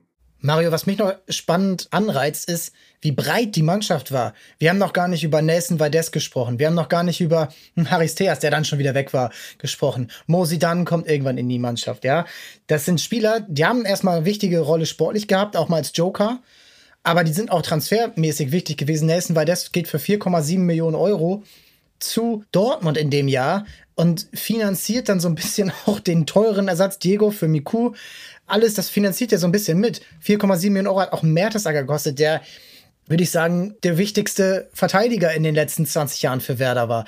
Also, das ist ja auch dann wieder so ein Zeichen gewesen. Wir haben hier vielleicht einen Spieler, der nicht immer rein kann, aber für 14, 15 andere Bundesligamannschaften ist das ein richtig wertvoller Stammspieler. Ja, war aus meiner Sicht war auch Fanliebling und so, aber finde ich von den Leistungen her immer ein bisschen, bisschen durchwachsen habe ich ihn so jetzt in Erinnerung. Also ich fand da tatsächlich, dass man ihn auch, wie man ihn nach Dortmund verkauft hat, war auch ein guter Management-Move, würde ich mal behaupten. Aber trotzdem einer, den man irgendwie, glaube ich, als Werder-Fan immer im Herzen hat und ihn auch gerne wieder rumlaufen sieht, wenn er mal bei einem alten, bei einem Turnier irgendwie mit dabei ist in der Halle oder so. Das ist irgendwie auch, war, glaube ich, einer, der immer gut für die Stimmung war, aber von dem ich oft dachte, der ist weiter weg, durchgehend Stamm zu sein, als man vielleicht sich erhofft hätte. Ja, aber man muss da fair sein. Äh, also der war, Nelson war ja extrem jung, ist ja so ein indirektes Eigengewächs gewesen, weil man den in der U19 oder U23, glaube ich, geholt hat. Äh, ist dann hier so ein bisschen groß geworden. Man hat sich dem angenommen, hat sich auch im, im ich sag mal, im Privaten auch um ihn gekümmert, dass er sich schnell wohlfühlt. Und er hatte einfach auch extreme Konkurrenz, das darf man halt auch nicht äh, unterschätzen. Deswegen ähm, glaube ich, war es am Ende schade, dass er gegangen ist, weil er auch ein sehr, sehr guter Mensch ist. Aber am Ende für ihn sportlich, wahrscheinlich hat es mehr Sinn gemacht, dann zu wechseln, um dann die Karriere weiter fortzusetzen in anderen Vereinen äh, als Stammspieler. Und trotzdem, und das sieht man ja auch heute, äh, er lebt in Bremen, er liebt Bremen und die Bremer lieben ihn. Äh, also es hat Eindruck hinterlassen und das auch zu Recht das ist ja sowieso so ein Fakt, der, also korrigiere mich, aber ich würde sagen, die Hälfte der Mannschaft lebt mittlerweile im Umkreis Bremen oder kommt relativ häufig vorbei oder arbeitet sogar im Verein. Du warst ja selber lange ähm, aktiv, auch im Coaching-Staff, äh, Co-Trainer bei der ersten Mannschaft, Co-Trainer in der U17 das ist ja auch ein Verdienst aus der Zeit damals, dass diese Spieler, wie man es sich ja auch mal so wünscht, äh, beim HSV wird das ständig immer noch gesprochen und das ist ein paar Sachen ist ja auch gelungen, bei den Bayern sowieso, bei Borussia Dortmund, aber dass diese Spieler, die damals tragende Säulen auf dem Platz waren, den Verein auch weiter in welcher Form auch immer repräsentieren. Ja, das stimmt, äh, weil sie eben diese, diese Werder-DNA in sich tragen und das ganz gut einordnen können. Und jeder, der bei Werder Bremen arbeitet oder gearbeitet hat, macht das ja, weil sie gewisse Talente auch nach dem Fußball haben und dem Verein auch einen Mehrwert geben. Und wenn sie dann noch in dem Gesamtpaket diese DNA vorleben und das transportieren, auch nicht nur in der Stadt, sondern in, ja, in Deutschland, in Europa oder der Welt, dann ist das natürlich auch für den Verein äh, was ganz Besonderes und auch ein Riesenmehrwert, finde ich. Und dann ist es natürlich, finde ich, für so einen Verein aus meiner Perspektive, vielleicht auch aus deiner Mario, hart, wenn ein tragender Spieler, Miro Klose, 2007 Ende der Saison, er hatte noch ein Jahr Vertrag, ins Verhandeln kommt, so rund um die wichtigste Phase. Ihr hättet Meister werden können. Ihr hattet das Halbfinale in der UEFA Cup damals noch gegen Espanyol. Und es kommen so Verhandlungen ans Licht und es scheint so ausgemacht, dass er schon zu Bayern geht. Natürlich war irgendwo die Angst da. Aber letztendlich, wie du es schon gesagt hast, Spieler sollten sich ja eigentlich bis zum 34. Spieltag auf das Sportliche fokussieren. Hat das, weil auch dann die Ergebnisse danach nicht mehr so komplett gestimmt haben, für Unstimmigkeiten gesorgt? Ich glaube, bei Miro ist es tatsächlich so gewesen, da war ich dann auch schon in der Phase, wo man das alles irgendwie ein bisschen, na, sachlich sieht man es natürlich nie, aber ich habe wenig Spieler und kenne auch wenig andere Fans, die groß Kroll gehegt haben in der Phase, weil ja trotzdem das meist fair lief und man dann auch im Nachhinein ja wieder zusammengefunden hat. Ich meine, mit Tim hatten wir das Schöne, das 5-2 in München, wo er dann reinkommt und noch die zwei Tore für Bayern macht. Das war dann auch ein runder Werder-Tag. Bei Miro Klose ist es ehrlicherweise so, da wirst du wenig Werder-Fans finden, die die Phase und den Wechsel akzeptieren, wie das abgelaufen ist, würde ich sagen. Das hat schon für viel Unmut gesorgt. Auch das Treffen mit Hönes, wie du es gesagt hast, in der Phase.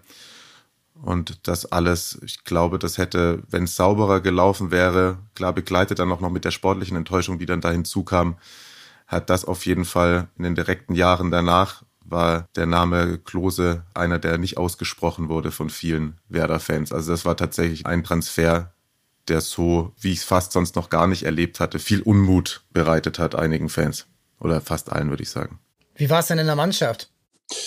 Ja, ich fand das, äh, das war schon über die Grenze hinaus, wie man mit Miro da umgegangen ist. Und ich weiß ehrlich gesagt bis heute nicht, von wem und wie das gestreut worden ist und warum das Thema, ähm, also es war ja auch nicht der erste Wechsel zu Bayern von einem Werder-Spieler, äh, warum das Thema so unter der Gürtellinie behandelt worden ist und so ausgeschlachtet worden ist und so ja, ich sag mal, perfide auch äh, Sachen gestreut worden sind. Das erschließt sich mir tatsächlich bis heute nicht, äh, warum das so gewesen ist. Und ja, es war viel Unruhe in der Mannschaft, es war viel Unruhe in der Fanszene tatsächlich. Ähm, aber ich glaube, das war so ein bisschen auch, ja, irgendwie provoziert über gewisse Kanäle bis hin zu den Medien, die das natürlich gerne aufgenommen haben. Das war keine schöne Situation, weder für, für die Mannschaft noch für vor allem Miro und seine Familie damals. Also das war schon sehr, sehr weit unter der Gürtellinie tatsächlich. Was ja auch dann das Ding ist, damals hat man sowas ja morgens in der Zeitung gelesen. Also ich meine mich daran zu erinnern, dass das so morgens dann ähm, beim Kiosk, an dem man vorbeigelaufen ist oder so, Klose verhandelt mit Bayern oder irgendwie so eine typische Bildschlagzeile dann. Seid ihr dann auch geschockt gewesen, wenn du es verraten kannst, geschockt gewesen, über den Kanal das zu erfahren oder wusstet ihr das damals schon so ein bisschen? Nee, also wir haben, also ich kann ja nur für mich sprechen tatsächlich. Ja, Jetzt in dem Falle, äh, ich habe es auch nur den Zeitungen entnommen ähm, und pff, ja, ich fand, wie gesagt, also wie ich es eben schon beschrieben habe, äh, dass das passieren kann, das war irgendwie auch zwangsläufig. Ich meine, äh, auch da muss man ja sagen, wenn sich da kein international, also nationaler oder internationaler Topclub drum bemüht hätte, dann hätten die ihren Job einfach nicht gut gemacht. Aber welchen Job einige nicht gut gemacht haben, war einfach dieses respektvolle Umgehen mit ihm als Person und mit ihm als Familienvater in der Zeit. Das war schon, also darüber war ich überrascht, äh, wie schmutzig man Kampagnen spielt tatsächlich oder spielen kann. Das hatte eine neue negative Qualität tatsächlich. Und auch in dem Zusammenhang würde ich es fast mit so einem Götze-Transfer vergleichen. Ne? Ähnlicher Zeitpunkt ähnliche sportliche Lage, die Bayern nicht ganz dominierend. Der ärgste Konkurrent, der beste deutsche Spieler ungefähr. Und ähm, ja, natürlich dann, vielleicht hat es dann eher für Unstimmigkeiten gesorgt, dass dann so mit ihm umgegangen wurde, weil du dann dir vielleicht gedacht hast und drei, vier andere auch, Mann, Alter, das ist ein guter Junge, der macht jetzt hier seinen Karriereschritt und wird dann hier so behandelt. Vielleicht hat das dann auch mehr dafür gesorgt. Man weiß es nicht, ne? Das ist immer wieder ein Thema, was mit Transfers dieser Größenordnung und äh, auch dieses ja Verhandeln, darfst du verhandeln, darfst du nicht verhandeln, dafür sorgt. Ist wahrscheinlich bis heute, ähm, wird wahrscheinlich sich nie ändern, wenn sich die Regeln da auch nicht ändern. Mario, wie ist dann für dich so diese Phase ab 2007, so diese Meisterschaft ist verspielt? Man arbeitet sich wieder hoch, ne? Du hast dann die Saison danach ähm, am zweiten Spieltag geht es direkt gegen die Bayern 0 zu 4 zu Hause. Ribery ist dabei, Toni ist dabei, Klose ist dabei. Ich meine, es war auch ein ordentliches Five-Konzert. Und dann, ja, ist dann auch so eine Saison, die schon fast normal ist. Ne? Du wirst Dritter oder Zweiter am Ende. Aber irgendwie ist dann auch schon so ein kleiner Knick vielleicht auch schon gewesen aus deiner Perspektive, dass man sagt, Mann, ey, der beste Spieler ist weg. Danach kommt dann mit Sanogo und Carlos Alberto die ersten Transfers, die nicht so gegriffen haben, die auch viel Geld gekostet haben. Ist das so ein kleiner Knick vielleicht auch schon, obwohl danach noch Erfolge kamen? Ja, ich glaube, so hat man es im ersten Moment nicht wahrgenommen, aber es war schon eine Phase, wo man irgendwie nicht mehr ganz so unbeschwert zumindest nach außen hin gewirkt hat auf dem Platz. Es waren nochmal Highlights dabei. Ich erinnere mich dann später nochmal an die Champions League Playoffs in Genua. Unbeschreiblich. Tolles Stadion auch, kann ich jedem nur empfehlen, da mal hinzugehen in der Hafenstadt, da gegen Samp. Aber ähm, ja, man hat es da schon gemerkt und so aus Transfersicht, dass ich meine, wird alles natürlich super durchrecherchiert, aber ich hatte so ein bisschen das Gefühl, dass in der Phase, wo dann mehr Geld da war, sind halt dann auf einmal mehr Transfers getätigt worden, die dann auf einmal nicht funktionieren. Ich glaube, gerade bei Carlos Alberto kann man es auch wirklich niemandem großartig vorwerfen. Der ist halt wirklich auch so nicht angekommen und hatte, glaube ich, auch genug Probleme mit sich selbst. So, ähm, ansonsten waren da ja, Sanogo hat, hat auch dieses eine Spiel mit Rosenberg gegen Real gehabt. Der hat auch auf jeden Fall sein Werder-Highlight-Moment gehabt. Aber ja, da ist halt dann nicht mehr auf einmal alles so aufgegangen, beziehungsweise davor war ja vielleicht auch die Erwartungshaltung eine andere. Man hat dann nicht erwartet von einem ablösefreien Spieler oder einem für eine Million, dass der so sehr einschlägt. Und dann hat man ein anderes Selbstverständnis, hat auf einmal mehr Geld zur Verfügung und ist dann teils in den Transfers auch gar nicht mehr so kreativ, wie man davor sein musste. Und oft entstehen halt aus geringen Anspruchshaltungen vielleicht die tolleren Geschichten als welche, wenn man dann sagt, ja, komm mal hier, aber da, die eine Million haben wir mehr, dann den. Aber das ist von außen für mich super schwer zu beurteilen. Das hat ja auch keiner irgendwie, denke ich, über Nacht entschieden, da gebe ich jetzt so viel Geld für den aus und dann funktioniert das nicht. Ja, und da muss man auch sagen, äh, gerade Carlos Alberto äh, kann ich nur aus eigenen Erfahrungen sprechen, wenn er mit uns trainiert hat äh, und fit war und gesund war. Das war leider dann nicht so häufig tatsächlich. Das war einer der Top drei Spieler, mit denen ich je zusammen trainiert habe. Also wirklich in der gesamten Karriere. Ähm, das war unfassbar, welche Technik, welche Geschwindigkeit. Das war irgendwie ganz, das war Next Level tatsächlich. Nur leider hat es nicht funktioniert. Ne? Das, das kann mal passieren. Das ist einfach so. Und das gibt es ja in anderen Vereinen halt auch. Ähm, ärgerlich war natürlich, dass er 7,8 gekostet hat, aber darf man auch nicht vergessen, er ist Champions League-Sieger geworden in dem Sommer, glaube ich. Ist das richtig? Nee, im Sommer davor. Bisschen Eher. 2004 bei Porto. Ja, genau. So und hat dann auch im Finale auf Schalke, weiß ich noch, habe ich heute noch vor Augen, ein überragendes Tor geschossen unter José Mourinho. Also da war sehr, sehr viel Potenzial und das hätte ja auch super aufgehen können, ist es nicht. Ne? Aber äh, das war schon rein fußballerisch gesehen, war das einfach ein mega Deal. Also ähnlich gut wie damals mit Miku. Nur mit Miku ist es aufgegangen äh, und mit Carlos eben nicht. Das ist tatsächlich dann im Nachgang echt schade. Ich glaube, da merkt man vielleicht auch den Unterschied zwischen Vereinen wie Werder und den Bayern. Die Bayern haben auch genug Transferflops. Nur da ist ein Transferflop, schlägt nicht so ins Kontor wie bei einem Verein wie bei Werder, der halt dann diese Summe spitz auf Knopf investiert und der dann auch funktionieren muss. Wenn bei Bayern ein Dos Santos, was weiß ich, wie sie alle heißen, dann halt nicht funktionieren, dann ist es so. Dann sind die 10 Millionen Portokasse und man hat 16 andere Topspieler.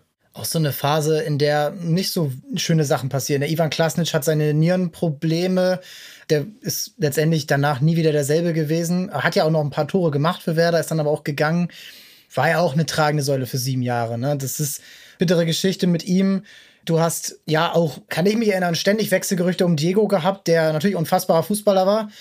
Und dann geht's dann halt schon so ein bisschen dahin und du musst da immer kämpfen, um diesen zweiten Platz zu kriegen. Bayern war dann übermächtig in der Saison. Durch Ribéry, durch Klose, durch Toni. Das war dann natürlich auch vielleicht so ein kleiner Killer. Nein, eine Frage noch vorher. Du hast deine Top 3 angesprochen. Wer sind die Top 3 an Spielern, mit denen du zusammengespielt hast? Puh. Na, ich habe gesagt trainiert, ne? Ja, oder trainiert. Äh, äh, ja, das würde ich schon äh, differenzieren, weil äh, gespielt gibt es natürlich. Das ist schwer. Das hat mich mein Sohn letztens auch gefragt. Ähm, da wirst du ja auch einigen Spielern gar nicht gerecht. Also was soll ich sagen? Äh, ich habe bei Werder mit äh, absoluten internationalen Topstars zusammengespielt und trainiert und habe das in der Nationalmannschaft und, und auch bei Bayern. Also da eine Top 3 zu nennen, das fällt mir total schwer tatsächlich. Hast du ähm, eine Top 11?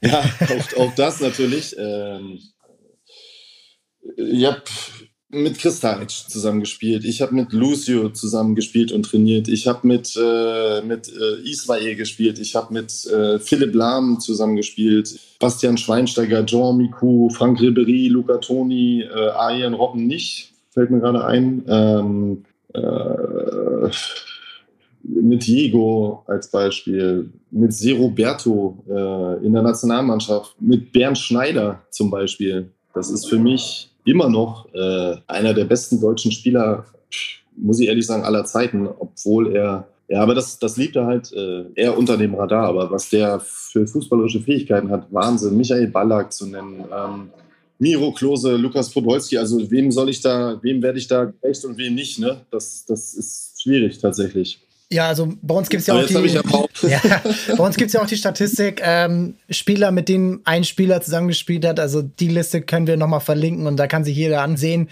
wer da alles dabei ist. Für dich hat dann aber auch selbst der Wechsel stattgefunden, 2008, ablösefrei zu den Bayern, die dann Meister geworden sind. Du kommst in eine Top-Mannschaft, die Namen haben wir genannt, äh, Ribéry, Schweinsteiger, Toni, Klose.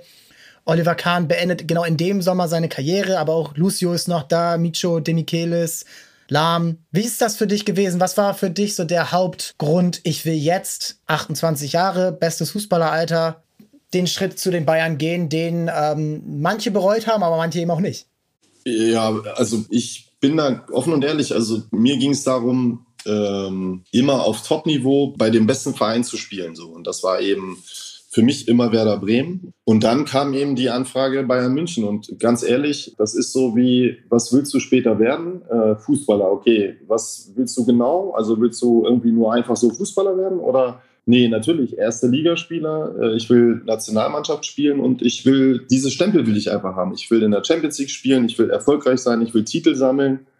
Und, weil ich gerade gesagt habe, Stempel, ja, nicht jeder Spieler kann, also damals nicht und auch heute nicht, behaupten, dass er bei Bayern München gespielt hat. Und auch diesen Stempel, bin ich ganz ehrlich, wollte ich einfach auf meiner Visitenkarte haben. Das war mein persönliches Ziel tatsächlich. Und ehrlich gesagt, wenn du mich ganz ehrlich fragst, habe ich eigentlich zwei Jahre da früher schon damit gerechnet.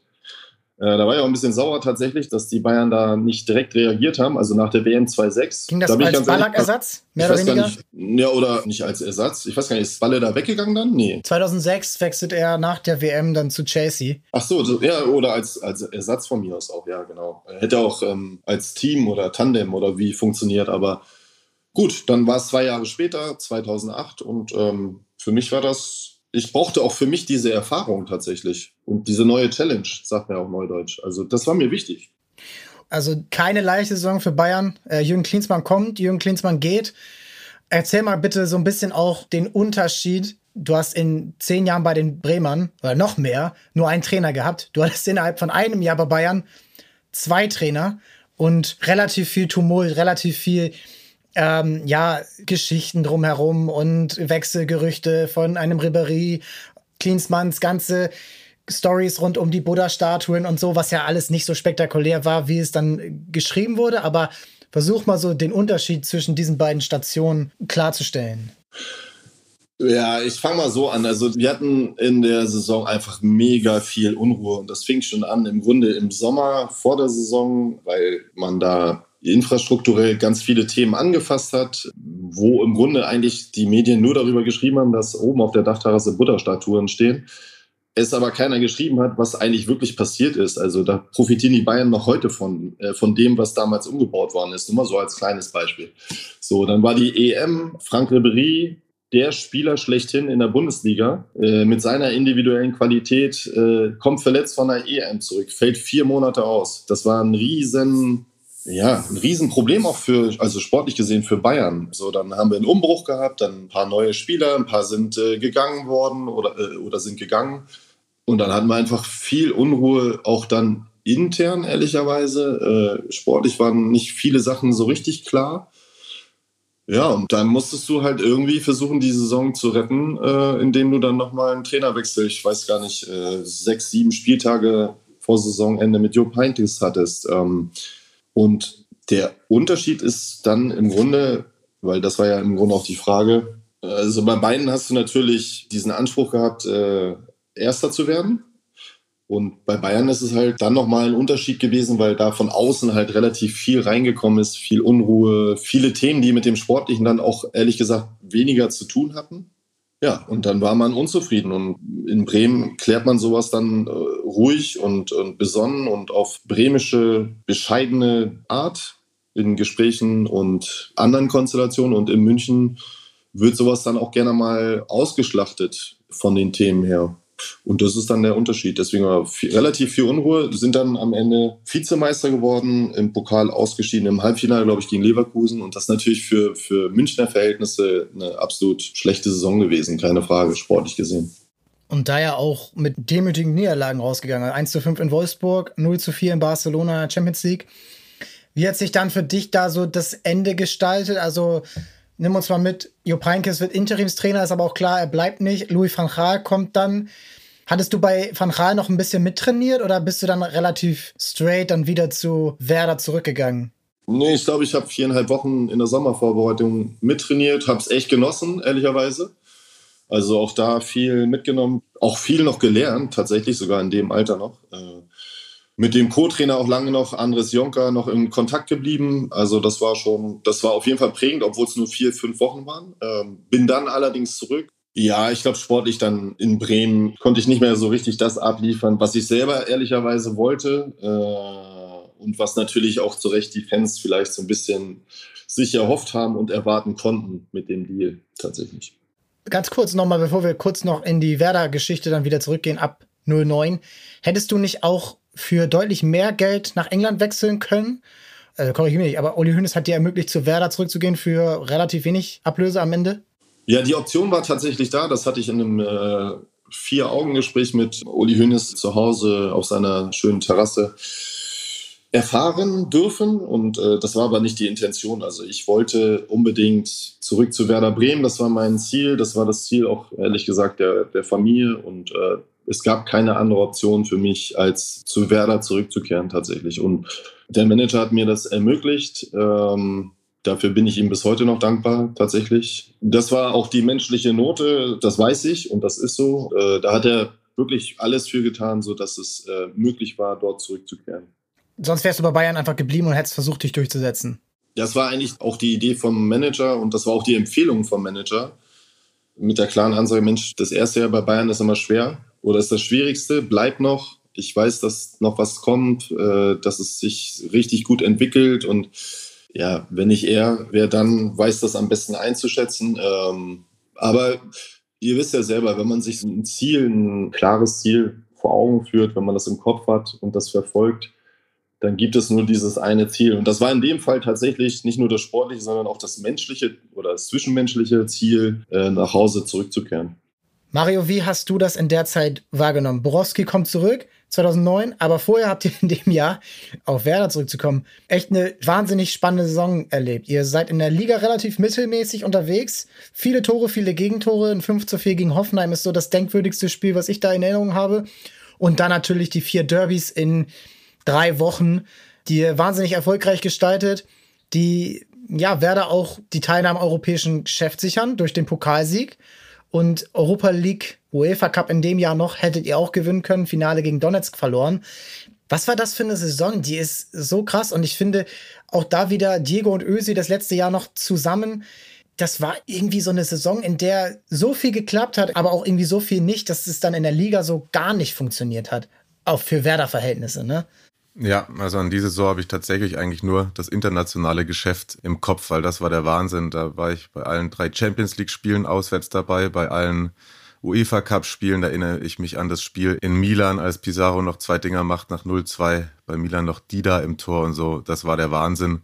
Und weil du gesagt hast, Özil, immer wenn der Name fällt, wie ich finde, dem ist so viel Unrecht getan worden, auch von Leuten stammtischtechnisch, die ihn vielleicht nur im Fernsehen sehen. Jeder, der Özil mal im Stadion gesehen hat, weiß, was er für ein Spieler ist, weiß auch, wie wichtig der 2014 für das Weltmeisterschaftsteam war, egal ob die Schultern hängen oder nicht. Unfassbarer Fußballspieler. Und das war auch auf jeden Fall nochmal eine ganz besondere Werder-Ära. Schade damals, dass Diego dann im Finale 2009 gesperrt war. Da war Özil, glaube ich, noch nicht bereit genug, das komplett an sich zu reißen. Sonst wäre das vielleicht auch mehr gegangen gegen Donetsk. Aber das war auch eine unfassbar tolle Zeit. Und weil das Tim gerade so gesagt hat, ja, der hätte da gern noch mehr abgeliefert, als er zurückgekommen ist. So habe ich das tatsächlich gar nicht in Erinnerung. Da hat man sich irgendwie einfach wieder gefreut, dass einer aus den Jahren davor wieder zurück zu Werder kommt, zurück so in, wie es gesagt hat, auch in dieses äh, Zwischenmenschliche und all das, was den Verein, glaube ich, auch so für die Fans ausmacht, weswegen man sich damit auch in schlechten Jahren gut identifizieren kann. Ja, spannend, dass du das nochmal mit Özil ansprichst, weil das wird gern mal vergessen, dass er ja auch nicht in den einfachsten Zuständen zu euch gekommen ist. Bei Schalke gab es sehr viel Rumor, aber er hat einfach den, den Verein wirklich nochmal geprägt in seinen zweieinhalb Jahren. Er hat mit die meisten Vorlagen erzielt in dieser Zeit. Überhaupt, Werder hatte immer fast den Spieler mit den meisten Vorlagen in diesen ganzen Jahren, außer einmal Misimovic immer einen der besten Torschützen, ob Saiton war, Klose, dann Pizarro, immer über 14 Tore. Auch Markus Rosenberg hat viele Tore gemacht.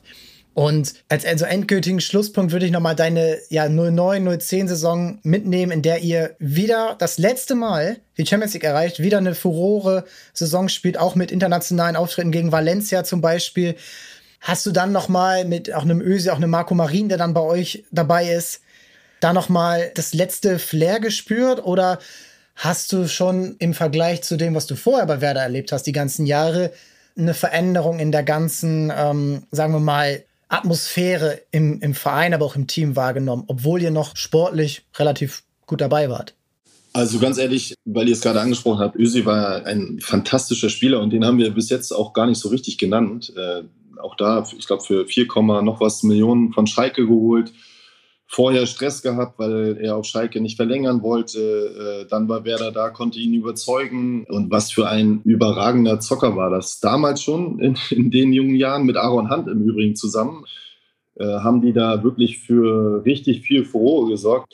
Ja, das war, äh, das war auch so einer dieser Spieler. Das war einfach schön, auch dem zuzuschauen. Wisst ihr, was ich meine? Also mit dieser Leichtigkeit, auch diese Eleganz, allerdings ein Linksfuß, aber ähnlich auch diese Spielintelligenz, auch diesen Weitblick, dieses Gespür für Situationen, die eben nur diese Spieler haben. Und das war schon, schon richtig, richtig guter Transfer tatsächlich. Und äh, ja, auch da, äh, ähnlich wie es dann bei Miro geendet ist, ist es auch bei, finde ich, bei Özil auch gewesen. Da ist man am Ende auch zu weit über das Persönliche auch hinweggegangen, äh, was die Kritik anging, ihm persönlich auch, auch ja, denn ich finde auch so, das ist auch der Familie gegenüber. Das war sicherlich dann auch irgendwann ein Grund, warum er gesagt hat, so ich kann mir das alles nicht mehr anhören und antun. Äh, ich muss den Verein wechseln. Und wo er dann hingewechselt ist, also das ist, das ist ja fantastisch, das ist ja Wahnsinn. Ähm, und irgendwie schön, dass man auch zusammen gespielt hat tatsächlich. Aber die Mannschaft als solches, das macht äh, Werder Bremer eben auch aus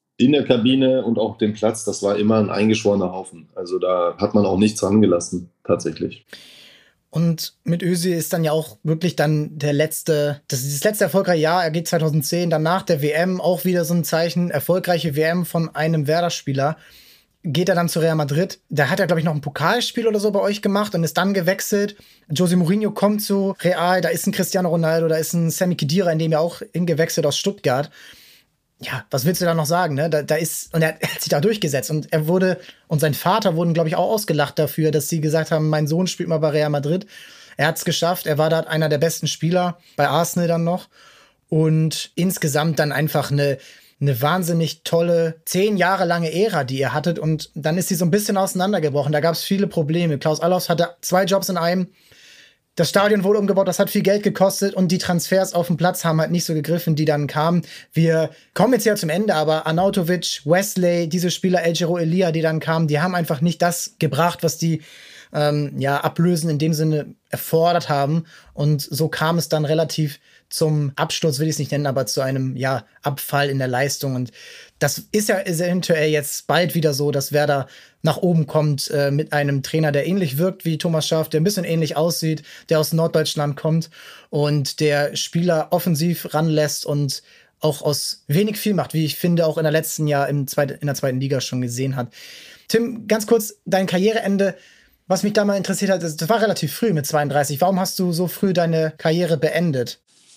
Ja, äh, relativ früh. Gut, man in dem Bereich hätte man sicherlich noch ein, zwei Jahre ranhängen können. Ähm, ich hatte tatsächlich im letzten Jahr, in der letzten Saison 11, 12, äh, einen Knorpelschaden im Sprunggelenk und davon habe ich mich einfach nicht erholt. Und dann muss man ehrlich sagen, äh, hat man dann auch gesehen, wie junge Top-Talente, junge Spieler an einem vorbeigerauscht sind und dieser Zeitfaktor oder dieses Gap von man ist verletzt bis man ist wieder spielfit wurde immer länger und äh, dann war das eigentlich, wenn man ehrlich ist, auch zwangsläufig, dass man sagt, okay, war schön, war gut, äh, sehr, sehr viel erleben dürfen, sehr dankbar dafür auch. Und jetzt, glaube ich, sollte man auch den Schlussstrich ziehen, damit du vielleicht dann auch später mit deinen eigenen Kindern sportlich unterwegs sein kannst oder auch mal was zusammen machen kannst. Äh, deswegen mit 32 dann das Karriereende. Äh, wichtig für mich war da einfach, sich nochmal zu verabschieden. Also ich habe das erste Spiel gemacht in Heidenheim tatsächlich im Pokal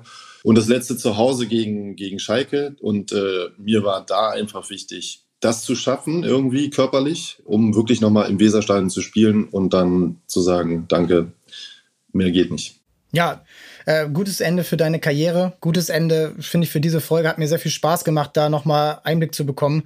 Mario, ich denke dir auch, auch erstmal vielen Dank an dich, dass du deine Erfahrungen aus vielen Reisen rund um deinen Lieblingsclub geteilt hast.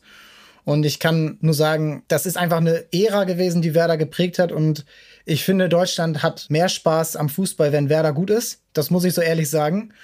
Und dann hoffen wir, finde ich, dass Werder auch wieder in eine andere Kategorie in der Bundesliga kommt. Ne? Das ist, glaube ich, klar. Das hast du sehr schön gesagt. Bedanke ich mich, danke für die Einladung, hat Spaß gemacht auf jeden Fall. Tolle Schlussworte, vielen Dank. Ja, vielen Dank und ähm, für euch nächste Woche geht es weiter.